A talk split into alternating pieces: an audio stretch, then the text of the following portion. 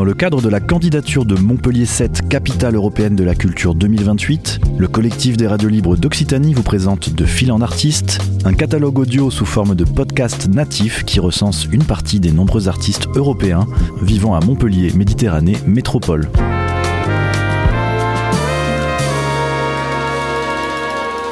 Un projet proposé et réalisé par Radio Clapas, Divergence FM et Radio Campus Montpellier. Je m'appelle euh, Sam Krak. Je suis né, j'ai grandi au Luxembourg et je suis arrivé dans le sud euh, après avoir passé mon bac. Pourquoi Montpellier? J'avais envie de soleil et de mer, je pense. J'avais postulé à Nice, à Montpellier et à Marseille. Et euh, au final, j'avais été pris aux Beaux-Arts à Marseille et à Montpellier. Je voulais m'installer à Montpellier parce que la transition était peut-être un peu moins violente entre mon petit village euh, au Luxembourg et cette énorme ville qu'est Marseille. Je me disais que Montpellier c'était un bon entre-deux. Et au final, euh, une fois installé, je m'y plaisais bien et je suis resté euh, faire tout mon parcours. J'ai fait six ans aux Beaux-Arts donc, et je suis sorti il y a deux ans. Donc ouais, par là. Ensuite, euh, juste après les, donc j'ai fini les beaux arts euh, juste après le premier confinement, donc c'était euh, et on a avec des copains de, des beaux arts avec qui j'ai fait le parcours, on a fait les cinq ensemble.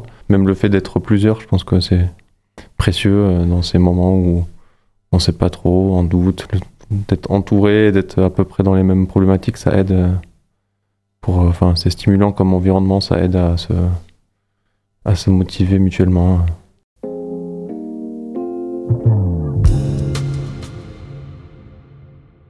Au Beaux-Arts, j'ai fait beaucoup de photos argentiques. Après, je me suis mis à la peinture à l'huile. Et depuis, je fais très peu de photos. Même si ça reste un peu un regret, peut-être. Je me dis, ça va revenir. Euh. Après, c'est un travail sur l'image et sur la photo. Ce que je fais aujourd'hui, mais à travers la peinture je travaille plus avec de, des photos que je récupère, des photos des autres, beaucoup de photos euh, administratives, photos fonctionnelles que je traduis en peinture. Mais je fais plus trop de photos moi-même.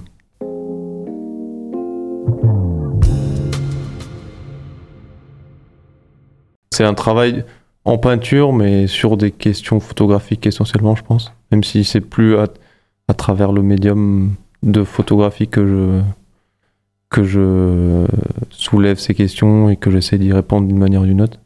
Pour l'instant, après ça, j'ai jamais. Euh, enfin, je me définis pas pour autant comme peintre. C'est pour l'instant euh, cet outil qu'est la peinture à l'huile euh, est un de. Et pour l'instant, l'outil qui m'aide à, à travailler sur ce qui m'intéresse en ce moment mais euh, ça peut varier. Euh. Je peux, ça m'arrive de faire du volume, de faire de l'install. Ça dépend. Des fois, là, depuis que je suis sorti, euh, le fait d'être invité pour faire des expositions, souvent, c'est ça tourne autour d'un thème. Ça te, donc, c'est un peu des éléments déclencheurs comme ça qui font que j'attaque une certaine série. Et sinon, c'est beaucoup dans l'introspection, dans la réflexion. Il y a des pas là en fait depuis du coup un petit moment. C'était comme ça, je j'enchaînais expo sur expo, donc il y avait toujours ça qui déterminait un peu le rythme. Et là justement, l'hiver, enfin là il y a une petite période juste d'atelier euh, que j'attendais aussi parce que c'est un peu plus un moment où on a le temps de de rater des choses, d'expérimenter. T'es moins dans un dans une obligation de rendre des comptes et d'être euh, efficace. Euh, je pense qu'il y a comme ça des périodes un peu plus intense et d'autres périodes un peu plus creuses et il faut réussir à jongler avec euh, ces temps forts et ces temps faibles. Mais là, euh, ça va être l'occasion de passer un peu plus de temps à l'atelier sans date ou expo précise, euh, à retravailler un peu les portfolios, postuler pour des projets.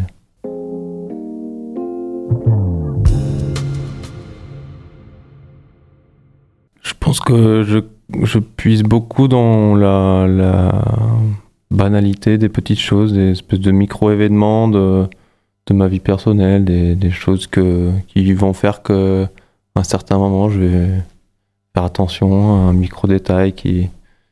Et euh, je pense qu'au Beaux-Arts, je me suis euh, beaucoup nourri de l'art conceptuel. Et donc, c'est un peu de. J'essaye de mettre euh, en œuvre ces choses-là, ces artistes qui m'ont marqué, mais via des choses très, très simples, très banales de, la vie ordinaire.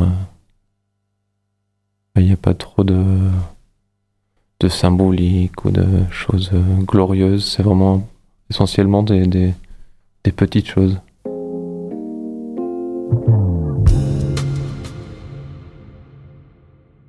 Euh, bah moi, après, les deux artistes que j'affectionne beaucoup, qui, mais c'est aussi euh, grâce au parcours que j'ai fait au Beaux-Arts, c'est deux artistes avec qui j'ai fait des stages, qui sont Julien Berthier, qui est un artiste français qui travaille à Paris, et Simon Starling, qui est un artiste euh, anglais qui est installé à Copenhague, euh, au Danemark. Et euh, ces deux artistes avec qui je bossais, donc pour qui aussi je. Enfin, même si dans un premier temps c'était avant tout leur travail que, que, j'admirais, c'est aussi devenu des, personnes que j'admire beaucoup et qui, avec qui je continue des fois de travailler quand j'ai l'occasion ou avec qui j'échange encore beaucoup c'est un peu devenu, c'est un peu mes, mes deux pères spirituels quelque part.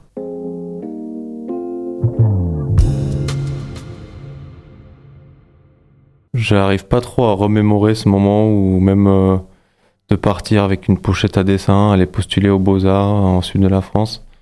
J'ai un peu du mal à, me redessiner dans ma tête comment j'en suis arrivé là. Après, j'avais fait une sorte de section artistique euh, au Luxembourg. Mais euh, de là à vraiment faire euh, ma vie, euh, je pense que je savais assez tôt que j'avais pas envie de travailler pour un patron, avoir faire des 35 heures semaine. En fait, je pense après 6 ans à Montpellier, enfin j'ai adoré Montpellier comme ville, c'est très il fait bon vivre, c'est doux. Il y a un côté très étudiant, on, se retrouve souvent dans, un peu dans les mêmes ambiances.